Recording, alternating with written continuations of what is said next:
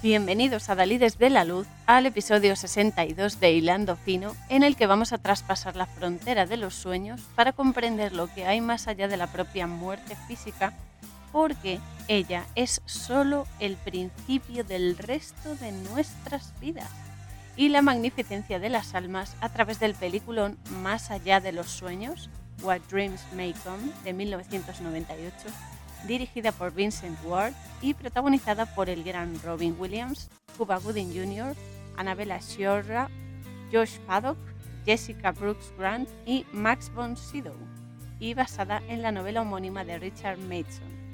Una locura y una joya totalmente. Soy Cora Muñoz. Comenzamos.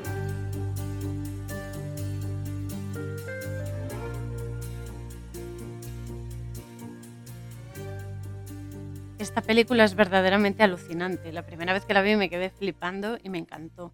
Además es que en todo, en contenido simbólico, en la trama, en las verdades que cuenta, que son muchas, y por extensión, también y por desgracia, en el grado de manipulación que intentan colarnos a través del medio audiovisual.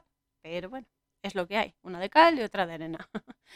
Entonces, al ser una adaptación de la novela de Richard Mason, perdón, hay entre esta y la peli notables diferencias que también quiero exponer desde el principio para que se pueda entender luego la trama. En la novela se describen situaciones y conceptos como por ejemplo la proyección astral, telepatía y una sesión de espiritismo que sin embargo en la peli no salen, aunque sí se hace referencia a términos espirituales, estados espirituales y demás, energéticos, ¿no? Pero bueno, además, solo Chris y su mujer Annie mueren en la novela, quedando los hijos vivos pero como personajes secundarios, cuando en la peli primero mueren los hijos, luego muere Chris y luego Annie se suicida, porque no aguanta más y eh, pues eso, no puede más y se suicida. De hecho, otro cambio que hicieron en la peli es el de los trabajos de Chris y de Annie. En la novela Chris es eh, guionista de Hollywood y Annie es pluriempleada. Sin embargo, en la peli ella es pintora y él es médico, pediatra, vamos. Además, en la novela, el personaje que interpreta Max von Sydow, que es el, guía, no aparece en la novela, pero sí en la peli. Y Albert, que es el, espíritu que guía, guía y enseña a Chris cuando muere, es el primo de Chris en la novela. No tiene la apariencia de su, de su mentor, ni es su hijo realmente. En la peli es su hijo con la apariencia de su mentor y su profesor y demás. Esas son las grandes diferencias. Aparte, las conexiones entre las vidas no son a través de cuadros y pinturas que hace Annie, ¿no? que es como se comunican en el mundo de los espíritus y en los vivos, eh, sino que es a través de paisajes reales, o sea, de paisajes eh, puros, físicos. Y el infierno que sale es mucho más crudo en la novela porque Chris tiene dificultades para moverse, para respirar y para ver, mientras lo atraviesa y sufre torturas por parte de algunos moradores del Averno y no existen en la novela ni barcos, ni tormentas eléctricas, ni fuego, aunque sí hay lugares formados por enjambres de insectos que atacan a las personas, entre ellos a, a Chris y al guía. Y Albert y él escalan acantilados enormes en este infierno cuando la película Albert se queda a las puertas y es el guía el que acompaña a Chris. Pero bueno, también el final es diferente, pero por si alguien se quiere leer la novela, no lo voy a destripar. De cualquier forma, si hubiesen seguido el libro en todo, hubiese quedado igualmente un peliculón, como el que quedó con los cambios que hicieron. Pero también hay un detalle magnífico que quiero destacar y que es maravilloso y a mí me encanta, me vuelve loca, que es la banda sonora de la película, que es bellísima y concretamente hay una canción que se llama Beside You de Simply Red, que además me encanta este cantante, que es deliciosa y que con vuestro permiso y aunque algunos ya me habéis oído cantarla, voy a cantar un pedacito porque me voy a dar ese capricho que me apetece. Así que bueno, espero que os guste y os la recomiendo, pero muchísimo. We follow the river down into the stream. That's where my dream began. I left my worries to the people who stared and dreamed without a care. that I'll always be beside you to watch the day and night, and we'll listen to the sunrise and feel its growing light. And peace will come inside. So quiet. Es que es preciosa, es preciosa y me emociona muchísimo porque es la historia de toda esta película. Para mí es una de mis favoritas y la música, esta canción, especialmente hecha para la, para la trama de la película, es una maravilla. Os la recomiendo, pero de corazón totalmente. Y es solo un trocito de la canción, pero mm, es muy intenso también. Y por eso me encanta. Y el significado sobre todo, porque claro, ya no es solo la letra y la música bonita y tal, no, es el significado que tiene, que tendrá mucho sentido en la trama. Por eso quiero traducirlo aquí y explicarlo un poco para que se entienda. Porque eh, la letra, el significado es el siguiente. Seguimos el río, es decir, la vida, hasta el arroyo, es decir, el flujo, la fuente, el más allá. Ahí es donde mi sueño, es decir, mi vida, comenzó. Abandoné mis preocupaciones a los que se quedaban mirando y soñé sin problema, que siempre estaré a tu lado para ver el día y la noche, es decir, en lo bueno y en lo malo. Y escucharemos al amanecer y sentiremos que la luz crece y la paz en nuestro interior también en silencio y tranquila. Es decir, que nos daremos cuenta de que a pesar de todo estamos bien. Es que es precioso. Es que me, no se me derrite. Es que es precioso. Me vuelve loca. Y hay que reconocer que la trama de la peli, ya me meto en serio, eh, es dura, ¿vale? Es una trama muy dura, pero como la vida es dura también, o sea, la vida es así. Pero el mensaje es muy positivo y refleja la vida tal y como la vivimos a nivel interior y cómo se expresan nuestras acciones en el exterior, a pesar de las dificultades y de los problemas que siempre va a haber algo, porque es la forma que tenemos de aprender y de superarnos. Entonces, es algo necesario. Así que, ya metiéndonos en la trama, todo empieza en un lago, que es precioso además, eh, y el agua, mm, bueno, ya sabemos que nos habla de las emociones, a tope, además, y de cambios de frecuencia energética, como se verá a lo largo de la peli. Aparte, se ve, la primera imagen es el lago y luego una barca en la que está nuestro protagonista que se llama Chris. Chris es el diminutivo de Christian, que es cristian, cristiano, seguidor de Cristo, significa, que está tumbado en la barca mientras se mece con el agua.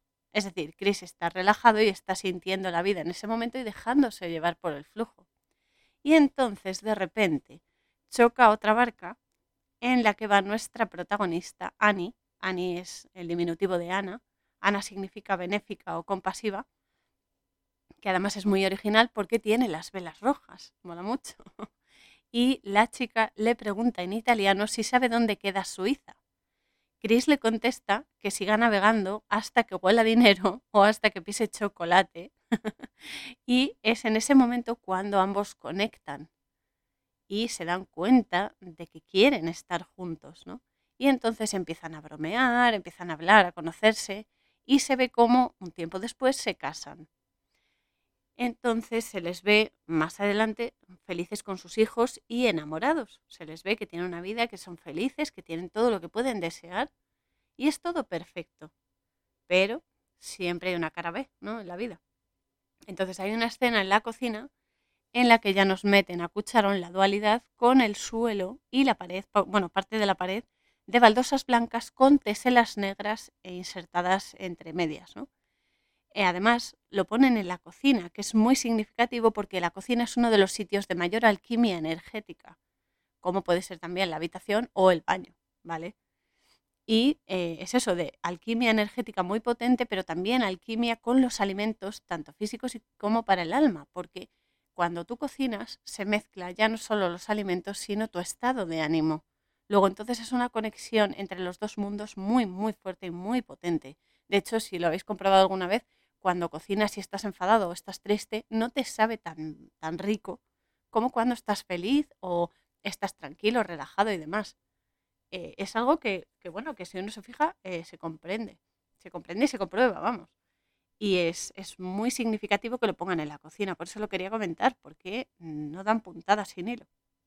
El caso es que están ahí los cuatro y los hijos de Chris y Annie, que son Ian, que es una versión del nombre Juan.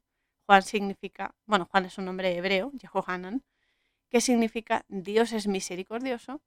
Y Marí, Marí es una versión del nombre María o Miriam, que significa la amada de Dios, que están desayunando y se van al instituto en una furgoneta, justo después de que Chris le diga a su hijo que tiene que aprobar un examen de matemáticas, que se tiene que esforzar. Bueno, los típicos comentarios, ¿no? De padres de, venga, tú puedes, tienes que aprobar, no sé qué. Y de que Annie le recuerde a su hija que sí, que va a ir a su evento, a un evento que tienen, y que no se preocupe que, va a ir para allá y tal.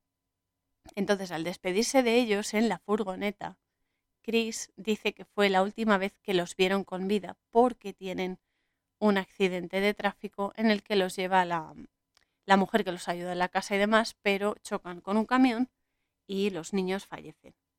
Después se ve directamente el funeral de los niños y, como no, de nuevo, el suelo de la iglesia como un tablero de ajedrez. No vaya a ser ¿eh? que se nos olvide la dualidad, ¿vale? Que aquí la enfrentan a lo bestia, porque la dualidad, ya sabemos que hay dualidad. Nuestra misión aquí es unificarla, no dividirla y enfrentarla. Esa es la historia. es comprender la parte oscura para transformarla en algo luminoso, es decir, un problema. No dejarse llevar por el problema, sino ver la oportunidad que te da el problema para crecer y desarrollar ese crecimiento. Entonces aquí nos lo ponen para, oh, mira, el blanco y el negro son opuestos, bla, bla, bla, ¿no? Es lo de siempre. Pero es que no solo eso, es que también se ve a los niños, mm, unos niños que hay en la, en la iglesia, en la misa, que van de monaguillos de color rojo con una vela encendida para tener el conjunto completo. El rojo simboliza la sangre y la vela encendida simboliza a la persona y la llama de las velas son las almas, es el, interior de la persona. O sea que nos ponen el tablero completo, nunca mejor dicho, donde se mueve la élite, claro, está asquerosa. Y también se ve que Annie y Chris obviamente están destrozadísimos por la muerte de sus hijos, desgraciadamente. Luego hay un salto temporal de cuatro años. Nada, nada está hecho al azar, ¿vale? Ni en esta película ni en ninguna otra, porque el 4 ya nos está eh, haciendo referencia a varias cosas. A la cuarta dimensión, que es la conexión entre ambas vidas, es decir, la vida física y la vida espiritual. Los cuatro elementos de los que estamos compuestos, agua, aire, tierra, fuego. Las cuatro direcciones del espacio que conocemos, ¿vale? Norte, sur, este, oeste y demás, ¿no? Y son todos estos parámetros los que se han dado la vuelta al morir los niños. Ha sido un golpe, un batacazo tremendo para ellos. Y esto es como nos pasa a nosotros cuando perdemos físicamente a alguien, ¿no? Que se produce algo así como un cortocircuito, ¿no? Psicoemocional, o sea, se nos revuelve todo en nuestro interior y de repente es como, uff, ¿qué ha pasado? ¿no? O al menos así lo, lo suelo vivir yo, ¿no? Que, que luego te das cuenta y aceptas que ese alma tiene que, avanzar y seguir en su vida más adelante, en otros planos, ¿vale? No pasa nada, porque todos nos reunimos al final, pero el dolor físico de, de nuestro avatar de carne y hueso está ahí, ¿vale? Y eso hay que entenderlo y hay que aceptar el proceso del duelo, es muy importante, porque si no se acepta, ese espíritu se puede quedar aquí atrapado y nosotros vivir en un infierno y vivir todo el tiempo, constantemente, ese dolor de la pérdida. No es una pérdida, es un hasta luego. Es como cuando alguien se va de viaje y en un tiempo X lo vuelves a ver, no pasa nada. Pero es eso, ¿no? Hay muchos factores aquí, pero bueno, cuando se muere alguien muy querido, pues joder, nos duele, obviamente. Y es eso. Luego sigue el proceso muy necesario del duelo con la pena, la aceptación, el cambio y el crecimiento en el que debemos liberarnos de ese peso, de ese pesar, ¿no? de esa pena, y también liberar a la persona fallecida de las cadenas de este plano tan denso, para que no se quede atrapada y pueda avanzar en la vida que estamos viviendo en este y al otro lado, es decir, que ellos puedan avanzar y nosotros también. Por eso, cuando te das cuenta de que es solo un trámite salir de tu avatar y sigues vivo y te vas a encontrar de nuevo con las personas que amas cuando tú fallezcas, la cosa es mucho más sencilla y más fácil, porque te das cuenta de que no es el final, o sea, la muerte es simplemente el principio del resto de tu vida. Somos almas, somos infinitas. Y la energía es eterna, la energía no desaparece. Solo es eso, cambia, se transforma y punto, cambia de, estado y demás, pero nada más. Entonces, eh, pues eso, se les ve muy tocados y hay que comprenderlo, pero no hay que cebarse en el dolor, porque eso te va matando en vida, ¿vale? Es importante. Después se ve a Cristian en su consulta en el hospital y hay una niña a la que va a atender, ¿no? Entonces se acerca a ella. La niña se llama, y lo voy a decir porque me parece muy simbólico y me gustó. La niña se llama Stacy Jacobs. Stacy es una variante de Anastasia. Anastasia significa resucitar o resurrección. Y el apellido Jacobs nos recuerda a la escalera de Jacob o de Jacob, a través de la cual la energía asciende y desciende con luz, información, conocimiento, para mantenernos conectados a lo elevado y lo sagrado y no perder el rumbo, porque eso es importante. Entonces la madre de la niña, esto es buenísimo, la madre de la niña la regaña porque eh, la niña se ha puesto a pintar con una cera amarilla en un mural que está pintado en la pared. Entonces hay una estatua y ha pintado la micción de la estatua, o sea, ha pintado como mea la estatua. Y Chris le quita importancia y le dice, menos mal, porque esta estatua llevaba 10 años esperando poder hacer pipí. es buenísimo. Y me encanta Chris porque tiene una forma muy original de, de, afrontar las enfermedades, sobre todo con los niños. Yo en eso creo muchísimo, o sea, no es todo seriedad y pena. Hay que ver las cosas como oportunidades, ¿vale? y lo sé porque yo he estado muchos años eh, llevando una encima una, una enfermedad y todo depende de cómo lo enfoques. Yo me podría haber hundido desde bien pequeña, pero gracias a mis padres y a mis hermanas y demás, pues me han enseñado a ser fuerte y no solo a ser fuerte y decir yo puedo con todo, no, no, es ser fuerte en el sentido de, vale, me pasa esto, pero me ayuda a descubrir esto. Por ejemplo, en mi caso, me ayudó a descubrir más el interior de las personas, ¿no? Su forma de ser, sus capacidades, que su físico. Entonces, muchas veces, lo he contado algunas veces, yo a veces me pregunto si no hubiese tenido esta enfermedad, a lo mejor hubiese sido una persona muy materialista y muy de postureos y muy... No lo sé, no lo sabré ya. Pero a mí lo que me ha enseñado esta enfermedad, y lo agradezco a diario, es eso, a no quedarme en la fachada de las personas, a ir más allá, más allá, siempre hay que ir más allá. Entonces, eh, Chris tiene una forma muy, muy divertida de afrontar las enfermedades de los niños. Y claro, la niña se ríe y entonces al estar más contenta, al estar más tranquila, los efectos de la enfermedad se, se suavizan. Y esto está comprobado empíricamente, ¿vale? A los que siguen la ciencia y todo eso, sí, se puede comprobar. Cuanto más tranquilo estés y más felicidad tengas en tu vida, felicidad genuina, ¿eh? o sea, felicidad natural, no felicidad impostada. Felicidad natural tengas, mayor va a ser tu bienestar interior porque tus constantes vitales van a ser mejores, tu sistema inmune se va a reforzar porque la alegría refuerza el sistema inmune y eso va a hacer que los efectos de tu enfermedad se suavicen y con el tiempo, y si te trabajas interiormente, también pueden ir desapareciendo. A veces cuesta más, a veces cuesta menos, porque las enfermedades que son de toda la vida, o sea, que, te duran toda la vida, son un desgaste importante energético, esto hablo con conocimiento de causa, pero no quiere decir que sea el final. Es simplemente una prueba y una oportunidad para crecer. El caso es que Chris le quita importancia a, la travesura de la chiquilla y le dice, o sea, le pregunta si le gustan los conejos. Y ella le dice que sí y Chris le dice que mueva la nariz como ellos. Entonces la niña y él lo hacen y Chris le da el visto bueno y se van eh, cogidos de la mano saltando, mola mucho, saltando por la sala de espera a por un conejo marrón enorme que tienen en una jaula abierta. Lo tienen ahí en la sala de espera para que los niños lo vean y tal. Y de ahí lo llevan al despacho de Chris. Entonces, claro, al entrar la madre está flipando porque dice, madre mía, este se le ha ido la olla o algo. y la madre es como muy perfecta, ¿no? Entonces al entrar lo primero que le dice la madre es que ya tienen los resultados de la resonancia y de, un TAC.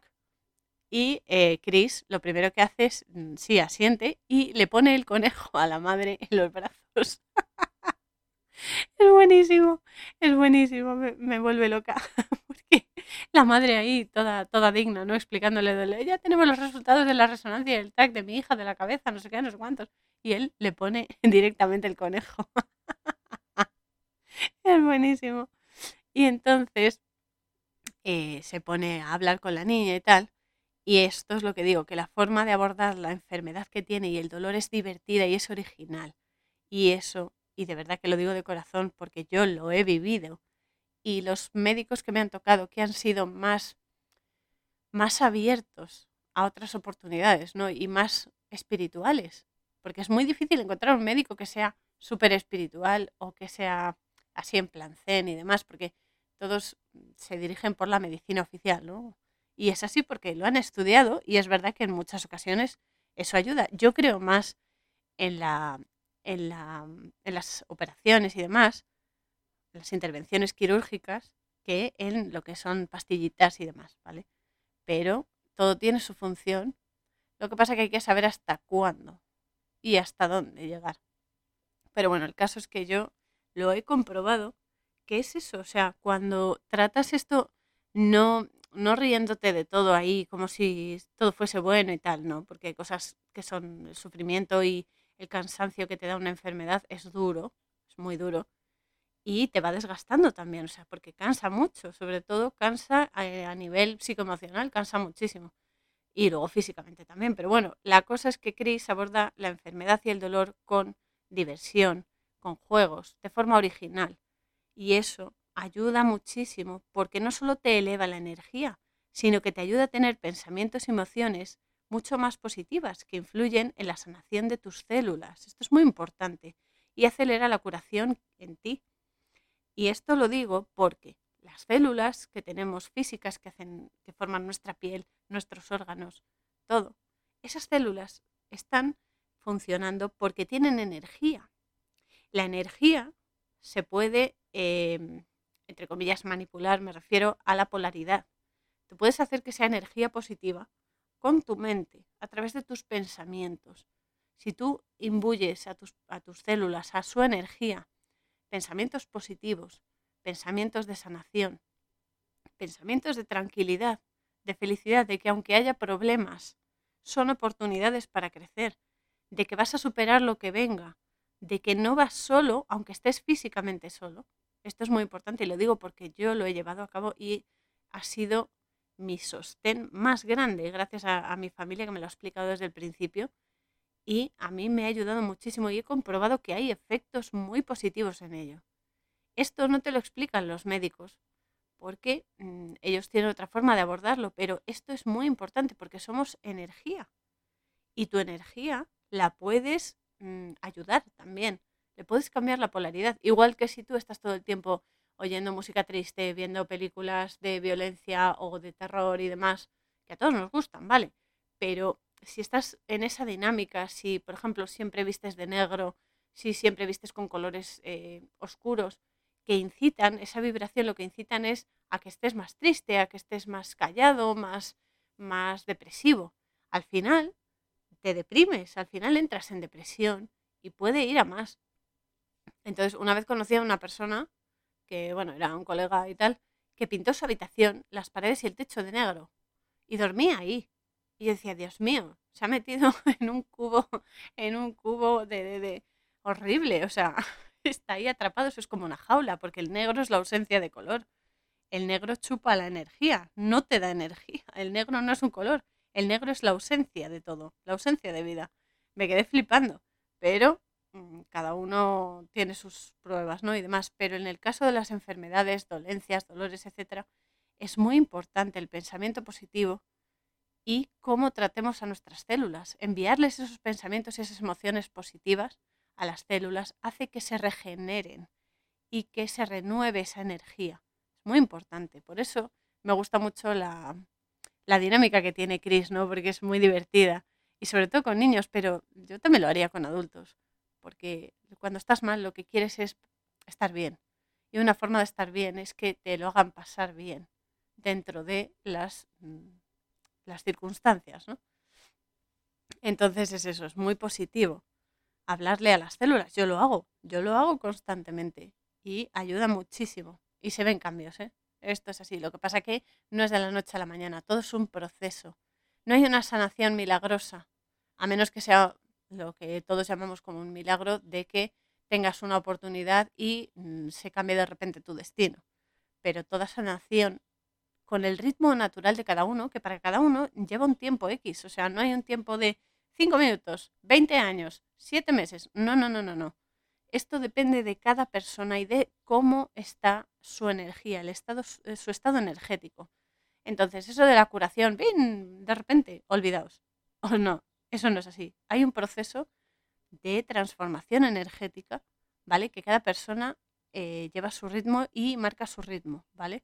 Pero esto sí ayuda. Yo llevo, tengo 35 años, llevo desde los 3 años haciéndolo y se nota. Y eso no quiere decir que seas imbatible, o sea, eso no quiere decir que no tengas resfriados o gripes o que algún día tengas fiebre o que te pase, yo qué sé, te duela la espalda, o sea, no, no, eres, eres una persona físicamente hablando y vas a tener siempre algún defecto, alguna complicación y demás, pero a nivel interior, eso ayuda y refuerza tus células, refuerza su energía y por lo tanto tu sistema inmune. Así que os animo a hacerlo, no, no hay que ponerse a hacer rituales ahí súper estrambóticos ni nada. No, no, no, no. Es simplemente basta con relajarse, concentrarse y hablar a tus células. Decirle que las queréis. Decirle que vais a superar esto, que están sanando, que no pasa nada porque es una oportunidad, pero que juntos vais a sanar y que eh, todo tiene su proceso, que vamos paso a paso, paso a paso, todos los días. Yo lo hago todos los días y funciona, igual que las visualizaciones funcionan. ¿Por qué? Porque nuestra imaginación, nuestra mente, crea y recrea. Por lo tanto, tenemos ese grandísimo poder, pero hay que implicarse al 100% y hay que eh, ser conscientes de que es un trabajo, un proceso que lleva un tiempo, ¿vale? Que no es de la noche a la mañana, que a veces queremos las cosas muy rápido las queremos para ayer casi, ¿vale? Que a mí me pasa cuando somos muy impacientes y tal. Pero en este caso hay que tener paciencia y hay que ser constantes, ¿vale? El trabajo interior es algo que requiere compromiso, paciencia y constancia. Pero funciona. Así que os animo a hacerlo, porque eso no te lleva más de cinco minutos que dediques al día a mandarle amor a tus células y hablarles con amor, yo muchas veces me visualizo dentro de las células y las beso y las lleno de luz y de amor. Todos los días, todos los días. Y eso se nota. Porque aunque es verdad que te coges lo que digo, un resfriado, una gripe, lo que sea, vale. Pero eso es algo que el cuerpo te lo pide para que el sistema inmune no se relaje, ¿vale? Es necesario. Pero a nivel de cosas más profundas ayuda muchísimo. Así que os animo, de corazón os lo digo, a que lo hagáis porque ayudará muchísimo en vuestras dolencias, enfermedades, mm, lo que sea, ¿vale? Yo lo he comprobado y hablo de ello porque funciona. Otra cosa es que tú tengas que pasar por una enfermedad o por una dolencia porque lo has elegido así, ¿vale? A lo mejor no te curas de la enfermedad, pero sí se palían los efectos de esa enfermedad, Hay que entender esto. O sea, no es blanco o negro, ¿vale? Hay una gran gama de colores entre medias y hay que ser conscientes de que todo lo que sea ayudarnos con nuestra energía nos va a beneficiar. Eso es lo importante. Por eso me gusta Cristian y cómo enfoca las cosas con sus niños en la consulta. y mola muchísimo. Y también hay un momento que le pregunta a la niña si le duele la cabeza mientras mira las, las, estas, las imágenes de la resonancia y mientras le pregunta esto, se ve detrás de, de Chris en una, mm, en una estantería un barco y un cartel con símbolos, entre ellos una cruz, un corazón y un triángulo, para sutilmente meternos el símbolo Illuminati, que es la pirámide, eh, que para nosotros, o sea, para ellos es el símbolo del poder y todo lo que queráis, pero para nosotros va a ser un símbolo de ascenso energético, de elevación energética, ¿vale? aunque ellos lo usen como manipulación mental, nosotros tenemos que hacerlo nuestro, porque los símbolos son universales, es decir, no son exclusivos suyos, son de todos. Entonces, vamos a ponerlos a nuestro servicio con su eh, vibración positiva. ¿Vale? Esto, esto hay que tenerlo muy en cuenta porque muchas veces vemos un símbolo, ay no, es que esto es malo. No, no, para el carro. O sea, vale, ellos lo usan para hacer el mal, pero tenemos la gran capacidad de usar ese mismo símbolo para hacer el bien, que para eso hemos venido, ¿vale? Para dar la vuelta ¿eh? a, la, a la tuerca. y es eso, ¿no? Entonces, entonces, ellos lo utilizan como manipulación mental, pero nosotros los símbolos los tenemos que utilizar sabiendo su significado positivo, ¿vale? Positivo que genere luz, que genere conocimiento, que genere unión, no enfrentamiento, ¿vale? Porque a veces el ego se nos mete entre medias y queremos que todos actúen como nosotros por narices. Y no, no se trata de eso. Se trata de comprendernos a nosotros y de hacer el bien, ¿vale? Sea la diferencia que sea con tu vecino, da igual. Y de respetar las particularidades de cada uno. No me cansaré de decirlo, ¿vale? Que porque tú grites más fuerte estos así, estos asado, no vas a llevar más razón. En absoluto, ¿vale? Hay que entender los caminos de cada uno, las pruebas de cada uno. Así que os animo a que reflexionéis sobre esto porque, sobre todo el tema de los símbolos, porque nos han hecho creer que son suyos y no, no, una pirámide es un ascenso energético y nosotros ascender la energía es aparte de vibrar alto, ir a pensamientos, a emociones mucho más puras, mucho más limpias, ¿vale? Dejar de lado las envidias, eh, los recochineos y todas estas historias de, mm, porque yo tengo que quedar por encima por narices. No, perdona. O sea, si tu ego quiere quedar por encima, tío, es tu problema. ¿Vale? O sea, tienes que respetar. Pero bueno, de eso se trata, ¿vale? Que los símbolos son universales y no tienen eh, dueño. Así que Chris le dice a la niña que se ponga la mano delante de la nariz y la boca y que respire hondo. ¿vale? Entonces, claro, la respiración cuando le sale, le da en la mano y vuelve a la cara cálida. Y eso le ayuda para que las migrañas que tiene se le calmen. Y aprovecho este momento para recomendar Exponiendo la Verdad, que es el canal de YouTube de mi querido Enrique Pérez, en el que explica muy bien además toda la manipulación que nos cuela la élite a través del medio audiovisual y con el que podréis aprender a reconocerlo para poder protegeros de, o sea, de ello y contra ello. Porque es muy importante, porque claro, o sea, mucha gente ve la tele, yo no veo la tele, la uso a veces con el HDMI para poner una peli en el ordenador y verla en la tele mejor, nada más, o sea, el resto del tiempo está apagada y olvidada. Yo no veo noticias, no veo programas, no veo mierdas. O sea, alguna vez una peli porque me apetece. Y porque sé que hay manipulación y la sé identificar. A lo mejor no toda, pero la mayoría. Y ya está. Y ya está. Entonces os lo recomiendo porque os va a arrojar muchísima luz a vuestra vida y os va a dar muchas explicaciones de por qué hacen esto, por qué hacen lo otro, lo del más allá. Así que Enrique, ya sabes, te mando un abrazo muy grande y seguimos. Y volviendo a la peli, de repente Annie llama a Chris por teléfono y le dice que tiene un problema con los cuadros que necesita para su exposición y que debe elegir otros porque no van a llegar a tiempo, pero que no puede ir a recogerlos. Entonces, claro, Chris pues se ofrece a ir a recogerlos al salir del trabajo y llevárselos a la galería donde está la mujer, para así poder disfrutar por lo menos de cinco minutos de su aniversario, que era un momento especial, no era el de boda, era un aniversario especial entre ellos, que justo cae en ese día, ¿no? Pero el destino va a querer que Chris pierda la vida en ese trayecto. Pero no por, o sea, no por, por capricho, sino porque es su momento. Es su momento. Entonces, claro, a veces creemos que una persona tiene un accidente o muere de repente, aunque sea inesperado, ¿vale? Eh, creemos que se va antes de tiempo. No, es que no era su momento. No lo sabes. Pero lo que sí te digo es que nada está al azar. Entonces, si se ha ido en ese momento es porque era ese su momento de irse, de irse y de liberarse de estas cadenas. Porque cuando estás al otro lado, y esto sí que lo he vivido dos veces, o sea, volver es un suplicio. o sea, es que te quedas como diciendo, pero ¿por qué? No he sido tan mala persona para que me volváis a bajar aquí. Dios mío. es terrible. O sea, yo tuve, estuve dos meses la última vez, dos meses enfadadísima porque me, me hicieron volver aquí. Yo estaba tan a gusto, no sientes nada, no sientes dolor, no, no, no hay nada malo. Y de repente otra vez lo mismo. Y es como, no, por favor, otra vez no, capullos. en fin, pero es eso. Cuando te das cuenta de que todo tiene su momento y todo pasa por algo en el momento que pasa, nada es por azar. E incluso aquello que puede parecer una casualidad, ¡Ay, qué casualidad! No, perdona, eso ya estaba en el plan. eso ya estaba en tu plan de vida. Tú lo elegiste. Y es eso, forma parte de nuestras vivencias y se da en el momento preciso y de la forma precisa, con la gente precisa y demás, porque lo elegimos antes de nacer. Además, sé que es complicado aceptar algo así, porque claro, las relaciones entre las personas tienen mucho peso en nuestras vidas, muchísimo, porque somos seres sintientes, somos seres emocionales, ¿vale?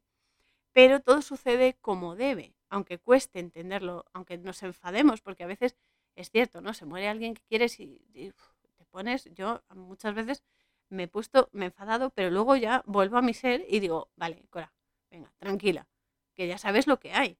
O sea, ya la pataleta ya se te pasa, ¿eh? Y hay que seguir adelante.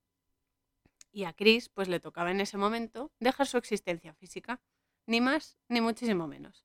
Entonces, eh, en ese momento, además, eh, además es que lo hace precisamente eh, a las puertas de, o sea, a la entrada de un túnel. Un túnel representa un tránsito de un estado o una realidad a otro, que coincide con su rol durante toda la peli, ya se verá porque él está entre dos mundos. Él está conectándose con el mundo físico, pero está ya en el mundo espiritual.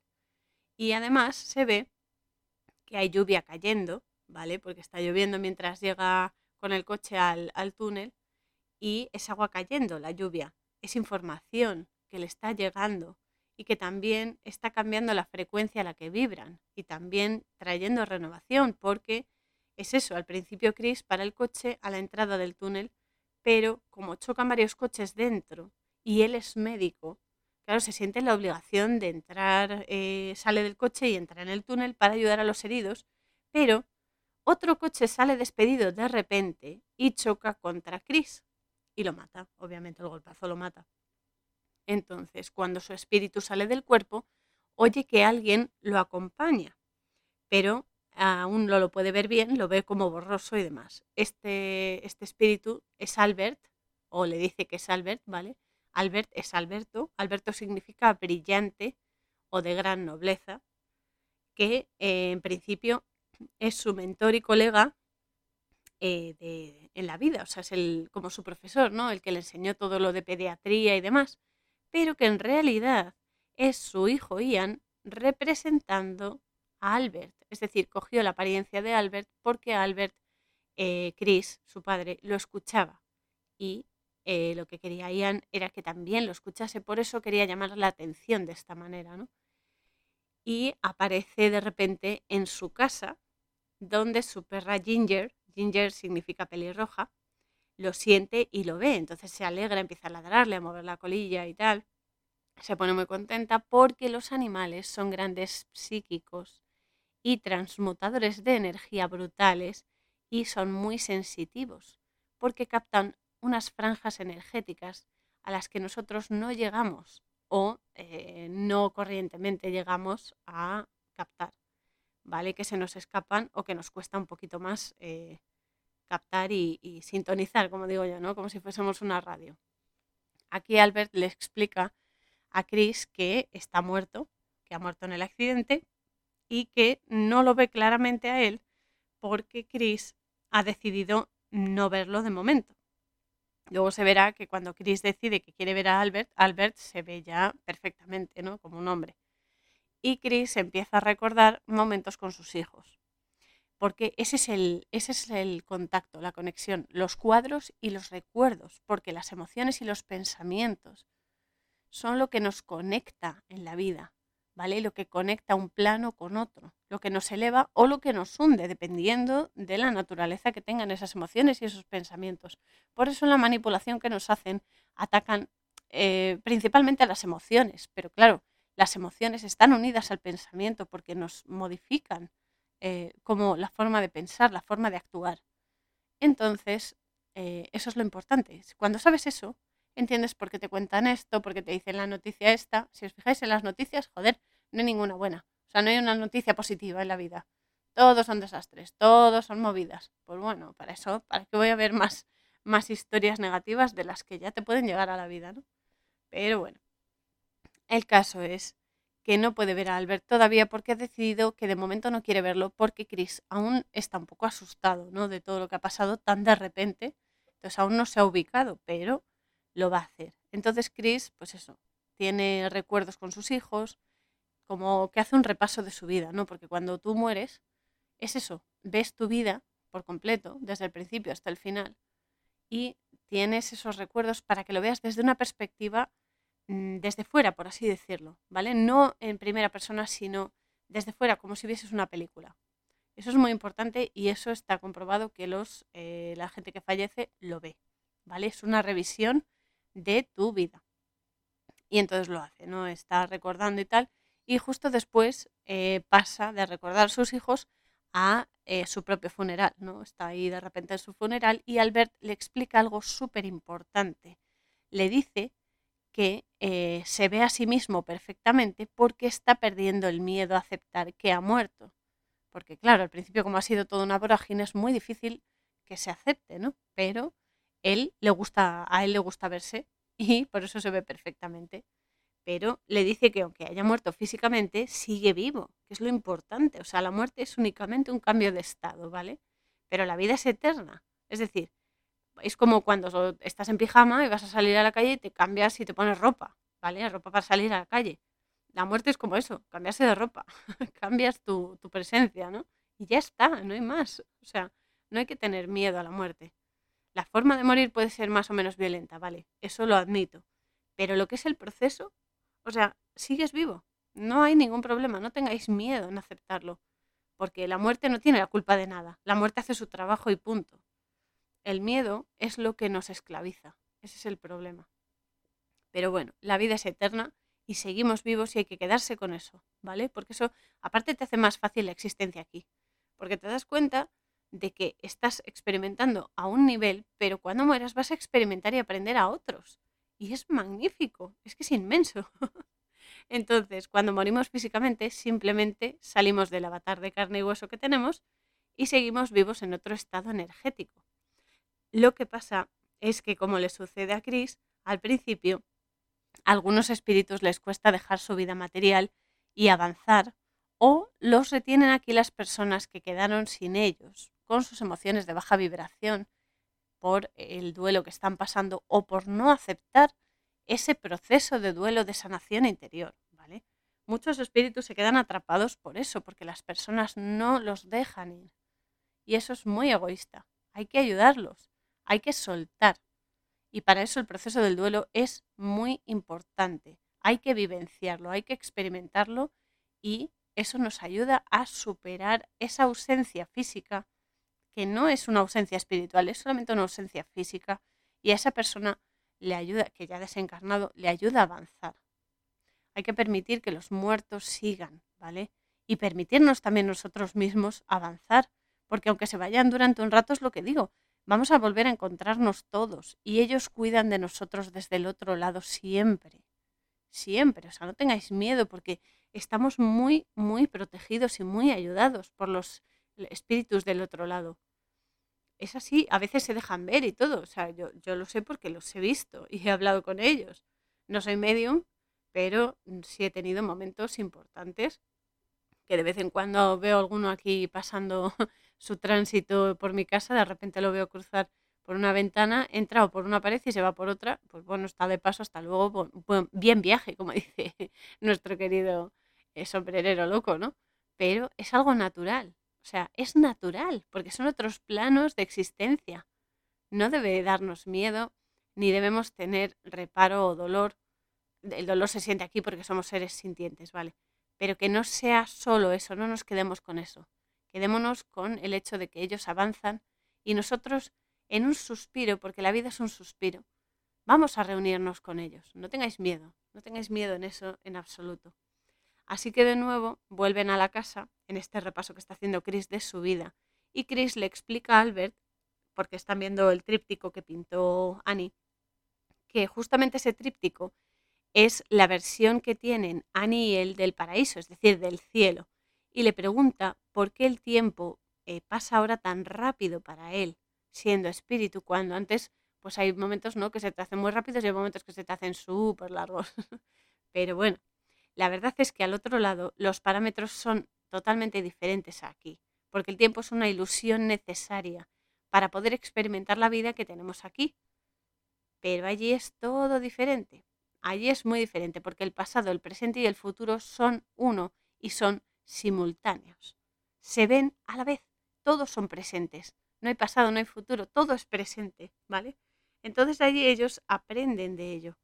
Y esto eh, me lo contó una vez mi, mi, amadísimo Steve desde el otro lado, que tuve una corta conversación, pero fue lo que me contó, que ellos aprenden allí de las infinitas posibilidades y combinaciones que les permite observar todas las combinaciones temporales, porque allí todo es a la vez, allí es todo diferente. Por cierto, Steve, que sé que estás bien allí, sé que estás creciendo y avanzando y que te quiero infinito, ya lo sabes, te mando un besazo gigante, te quiero. Y es eso, o sea, cuando, cuando te lo dicen, es así, y no solamente un espíritu, o sea, ha habido varios que yo he sabido por ellos que es así. Entonces allí es diferente, allí aprenden de diferentes cosas, tienes diferentes funciones. A lo mejor pues eh, estás en un proceso de recuperación si has tenido una enfermedad muy larga, es como un sitio de recuperación energética. A veces te vas a aprender de otras vidas, a veces te vas a guiar a otros aquí en la tierra, ¿vale? Ser como su ángel de la guarda o así. Y demás, a veces simplemente aprendes de las infinitas posibilidades hay un montón de cosas, muchas no las sé, solo sé lo que mencionaron así un poco por, por encima, pero eso es infinito, es la energía es eterna y las posibilidades son infinitas. Por eso es todo maravilloso porque ellos aprenden y avanzan. Allí en el otro lado lo llamo yo y nosotros aquí y nos vamos a reunir. Y eso es lo maravilloso de todo esto.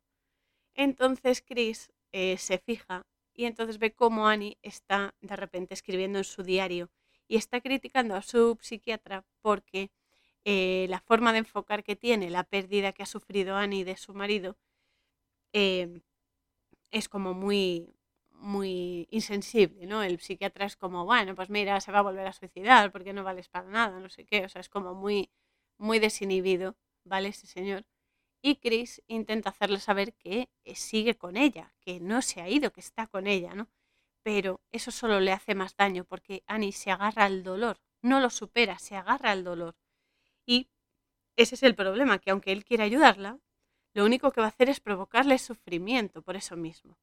Ella no ha aceptado la muerte de Chris, no lo ha superado, por lo tanto solo le produce dolor y es contraproducente.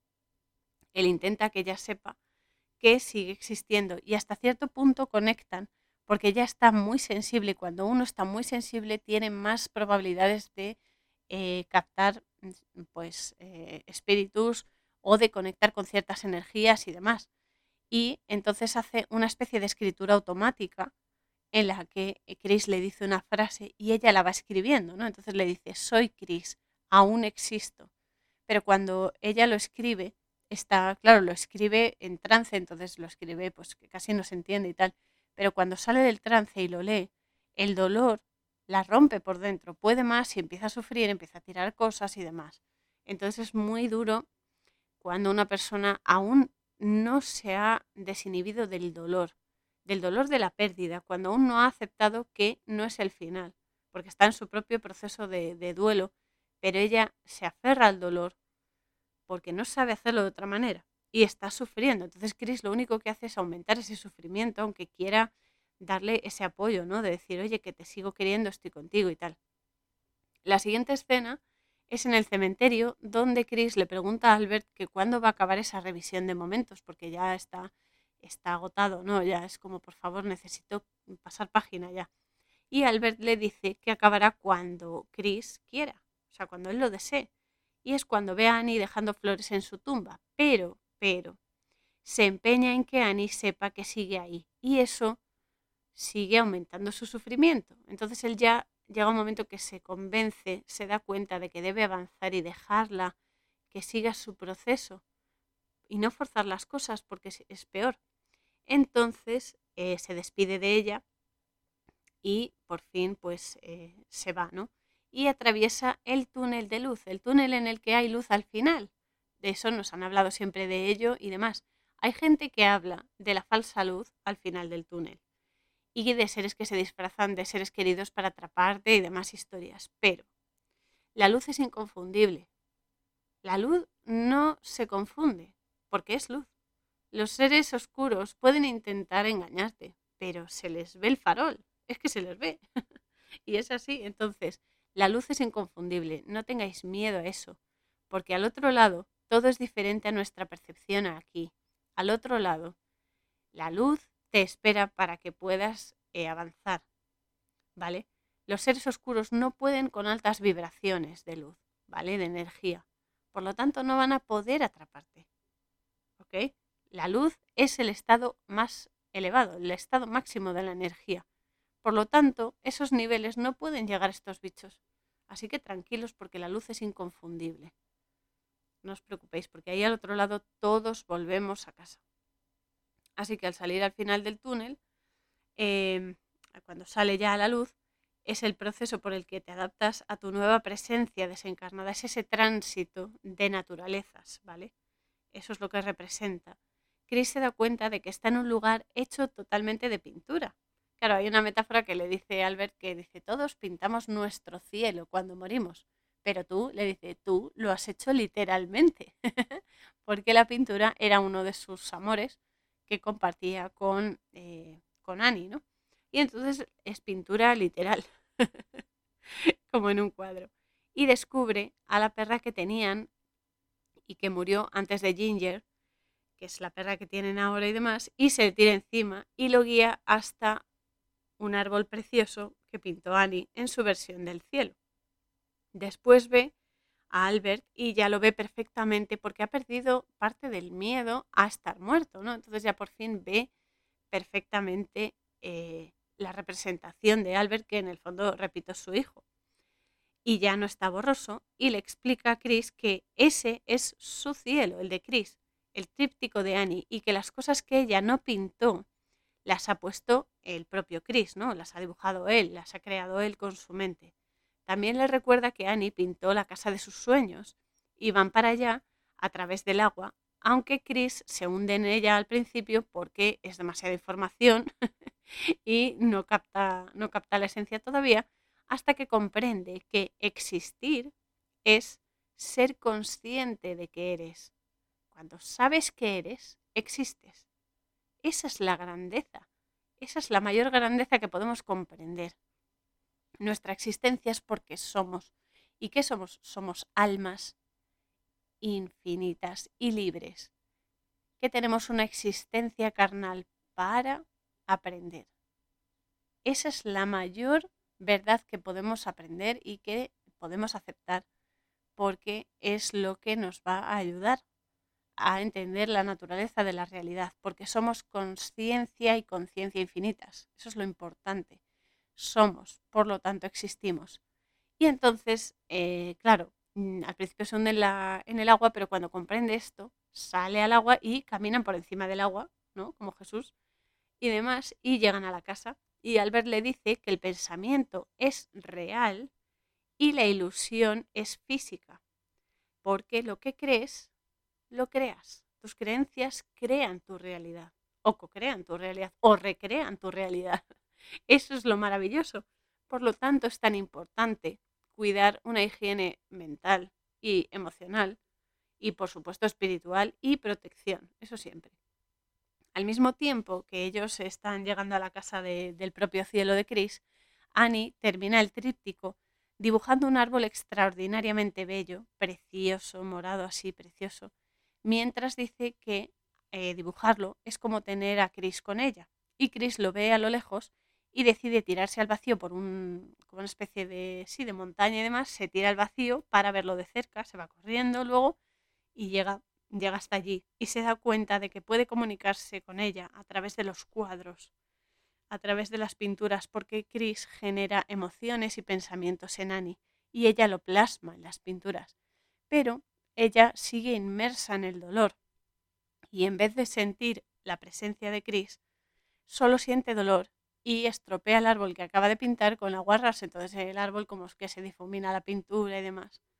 Después Chris encuentra el peluche de su hija y recuerda un momento especial con ella. Un día que ella tenía fiebre y él le propuso enseñarle a jugar al ajedrez. De nuevo nos recuerdan la dualidad. No vaya a ser que olvidemos ¿eh? El tema de la manipulación. No, chicos, tercera vez.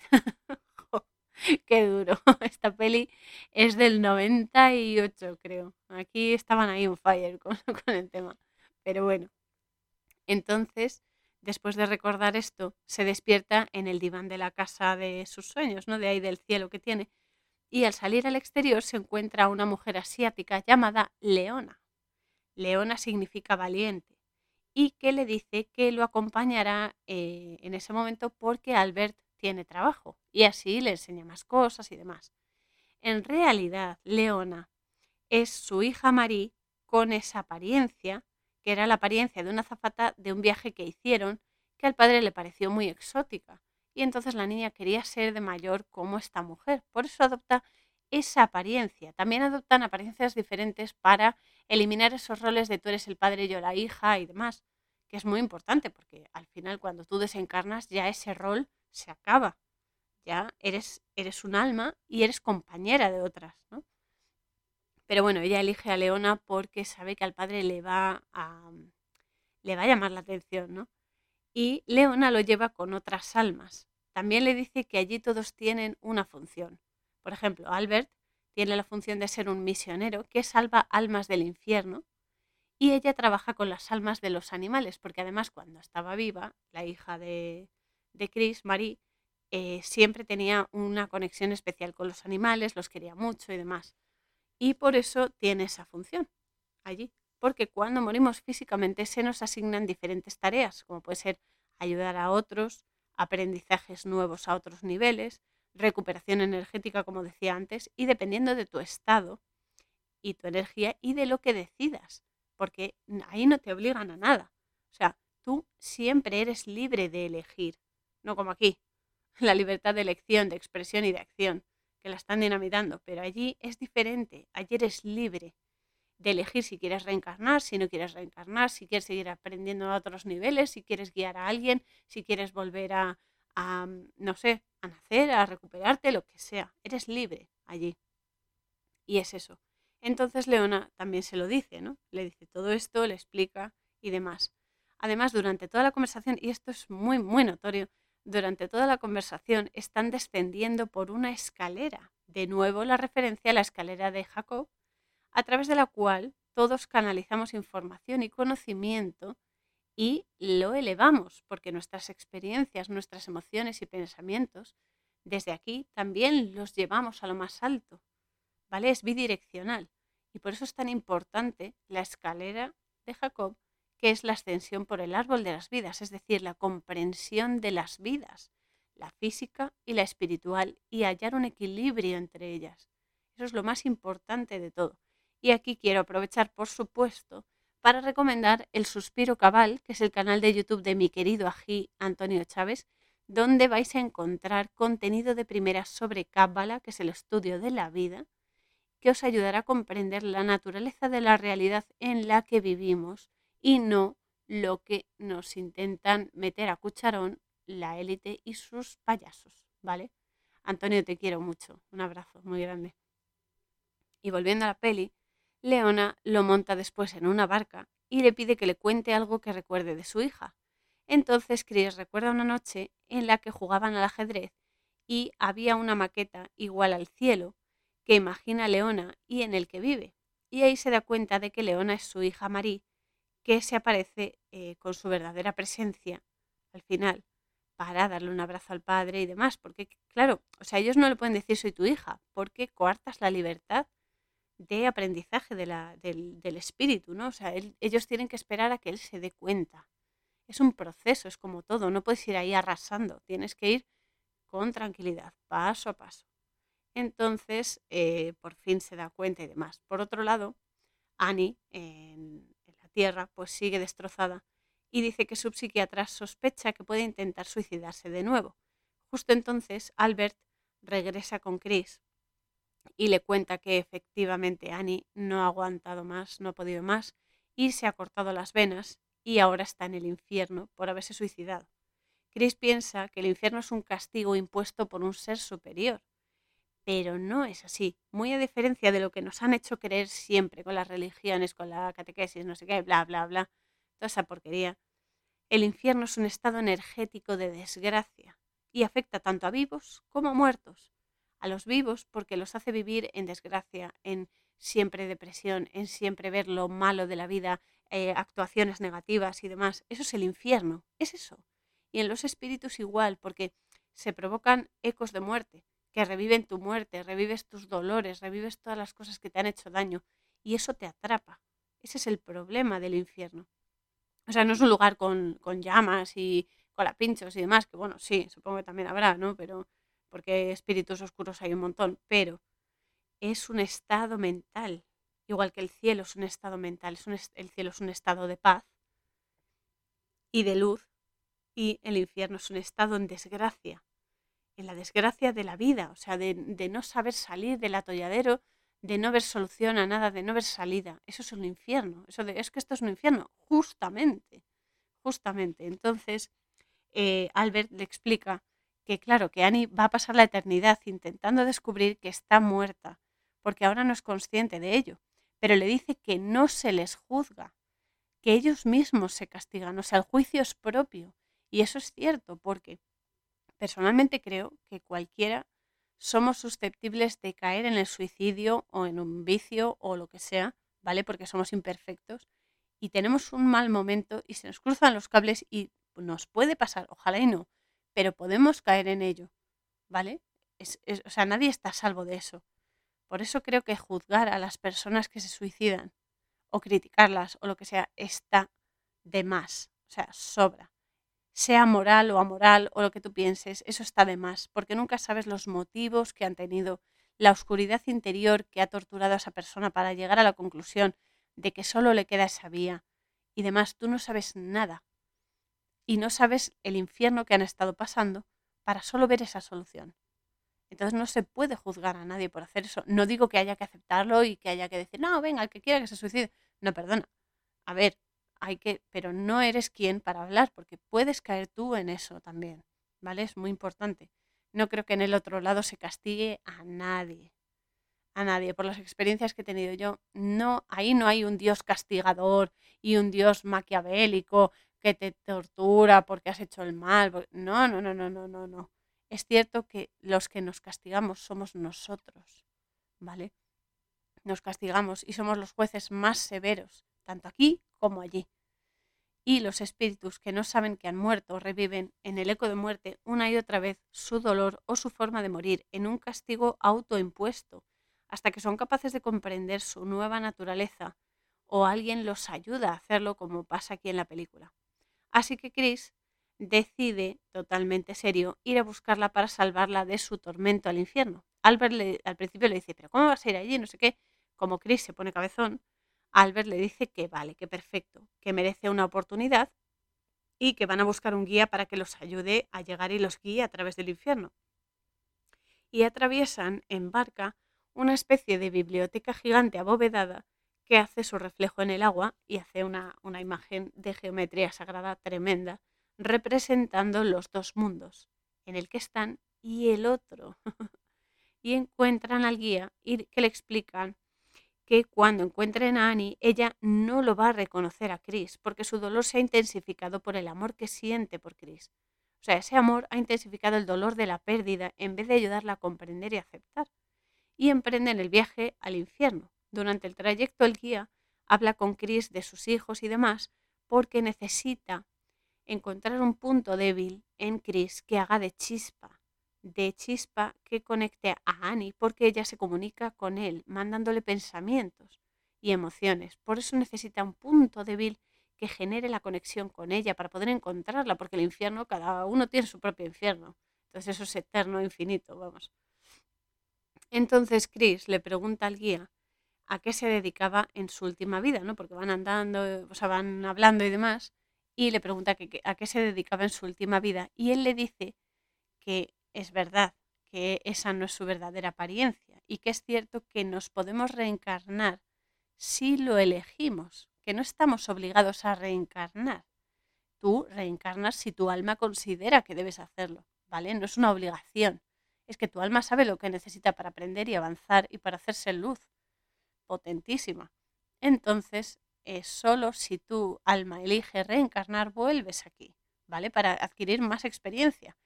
Entonces, nos dice que no estamos obligados a reencarnar porque las almas son libres, ¿vale? Nadie te obliga a volver por narices. Eres tú quien elige. Y también le informa a Chris de que el verdadero peligro del infierno, que recuerdo es un estado energético de los vivos y de los espíritus, es perder el juicio, es volverte loco en tu propia decadencia, en tu propia desgracia. Y entonces muchas personas empiezan a acercarse a la barca donde van y la vuelcan, ¿vale? Entonces caen al agua y Chris cae bajo el agua. Y entonces es justo bajo el agua cuando conecta con el detonante para encontrar a Annie. Porque hay un recuerdo en el que ella habla sobre, os habla con Chris sobre su hijo Ian y la necesidad de que a su edad, que tiene 13 años, pues de ver la tele, de salir con amigos y hacer cosas que le gustan aparte de estudiar y demás. Hay que recordar que el 13 simboliza el cambio de dimensión y también es la vibración del amor, ¿vale? Es muy importante. Que no es casualidad tampoco que tenga el niño 13 años, justamente. Entonces Annie en este recuerdo le dice que, que la influencia de Chris, de que estudie y que, que sea perfecto y no sé qué, está haciendo que el chico se desmoralice, ¿no? Y entonces eh, Chris eh, sale del agua, llegan a la orilla los tres desde la que se ve un montón de barcos destrozados y en llamas que han naufragado. Esto es otra metáfora buenísima porque un naufragio es un, símbolo que eh, lo que expresa es un fracaso o un fallo. En este caso, el fracaso de Chris, ¿no? de, de haber sido tan exigente y demás. Y en ese momento Chris se da cuenta por ese recuerdo que Albert es realmente su hijo Ian, acompañándolo a través del infierno, pero el siguiente tramo lo hacen solo el guía y Chris. Entonces antes de irse, Albert le dice que piense en Annie y en lo que ocurrió cuando ellos murieron, para poder salvarla de allí, ¿no? Para poder sacarla de allí. Y Chris conecta con otro recuerdo en el que Annie está ingresada en una clínica por su primer intento de suicidio y en la conversación que tiene ella le dice que a veces cuando se gana se pierde. Y Chris llega a un nivel del infierno en el que hay un mar de caras tremendo, de personas que están ahí atrapadas solo con su cara hacia el exterior. Y Chris revive otro recuerdo en ese momento en el que Annie le dice que si no baila con ella en una celebración a la que van a ir, se va a sentir muy sola en un mar de caras. Por eso, eh, esos, esos recuerdos, esos pensamientos, son los que crean el infierno particular de Annie, ¿no? Y es cuando Chris se pone a correr entre las caras y llega un momento que cae al vacío hasta chocar con la bóveda como de una catedral que hace las veces de suelo, ¿no? Y que es donde encuentra su casa y también va a encontrar a Annie. En ese momento Chris también descubre que el guía es el verdadero Albert, su mentor, que tiene la apariencia de un hombre, pues eso, blanco, mayor y demás, Pero es eso, aquí le explica lo de elegir otras apariencias por quitar esos roles que han tenido en sus últimas vidas. Entonces Chris, al entrar en la casa, intenta hacer recordar a Annie que él es su marido, recordándole las cosas que compartieron, agradeciéndole todo lo que vivieron juntos y disculpándose por las veces que no pudo ayudarla, sobre todo en esta vez que se ha suicidado, y sale de la casa. Allí está el guía que le dice que ha llegado al límite y Chris le dice sí y me rindo y vuelve a entrar en la casa con Annie, aun a riesgo de perder por completo la cordura que casi casi está al límite, y cuando él está a punto de perder la cabeza y rendirse, Annie recuerda que es su marido y le pide que no se rinda.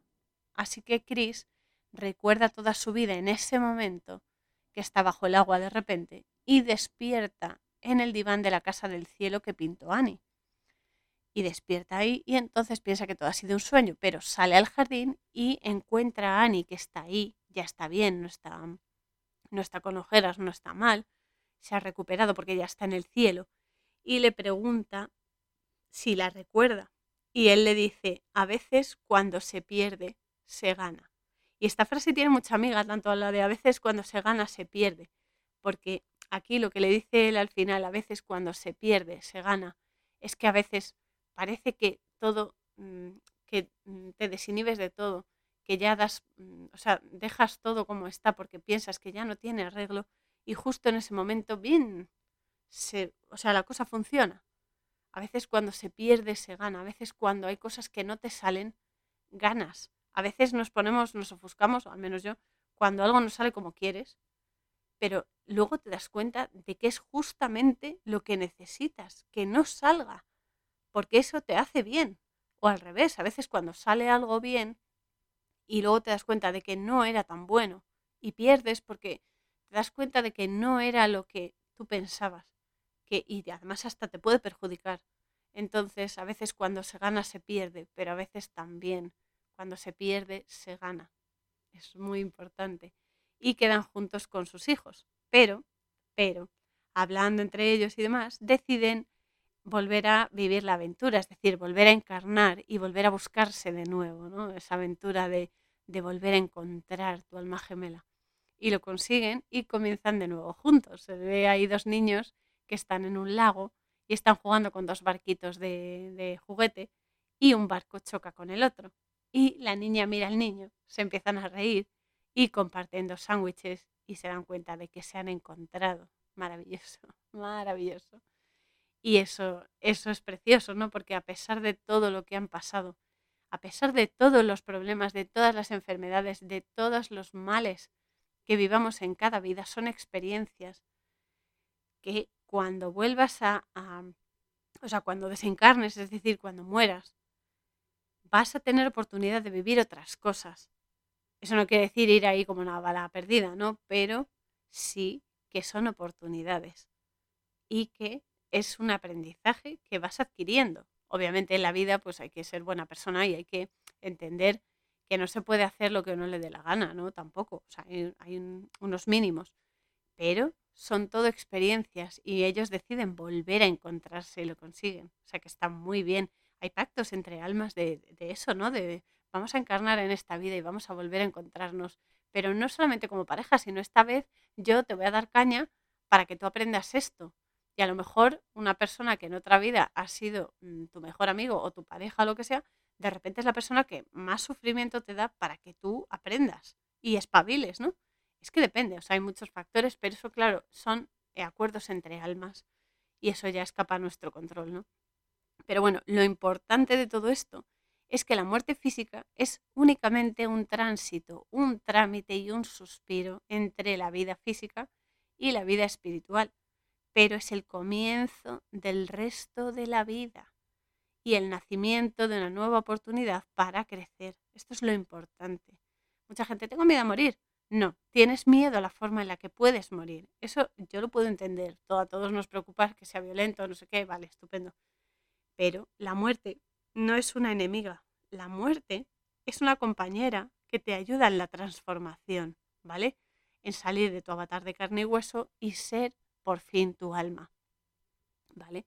Y también hay que recordar que las almas son libres de elegir si deciden reencarnar o seguir aprendiendo en otros estados o lo que sea. No hay obligación por parte de ningún ser, sea oscuro o no, de que hagas esto por narices. No.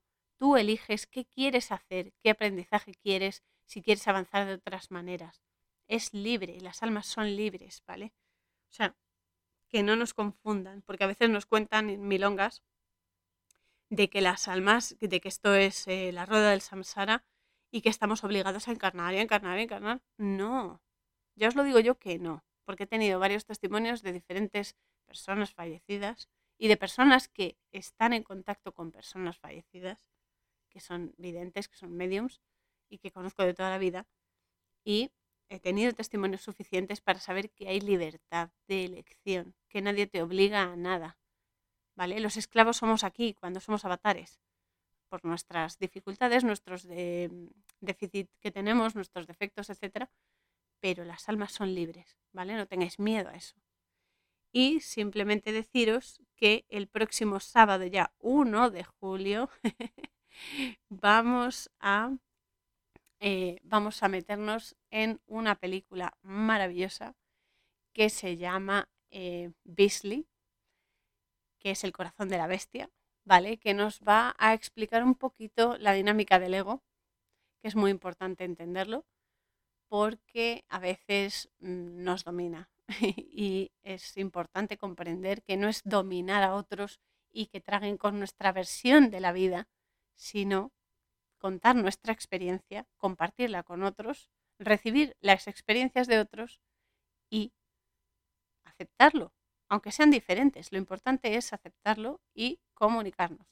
Así que mientras tanto, os animo a que visitéis mi sitio web coraurzon.wixsite.com barra la posada fronteriza y ya sabéis que lo importante es que tiréis del hilo y expandáis vuestra luz al máximo, Adalides, porque la parte que más me gusta es esa, que las opciones son infinitas y que todo os ayude en vuestra búsqueda de la verdad. Y cuando la encontréis, por favor, no os quedéis solo con saberla, sino aplicadla a vuestra rutina para que dé ejemplo, porque eso es lo bueno.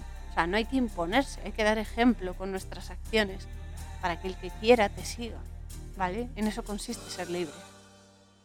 Y os mando un abrazo apretadísimo y ya sabéis que nos vemos en el próximo episodio.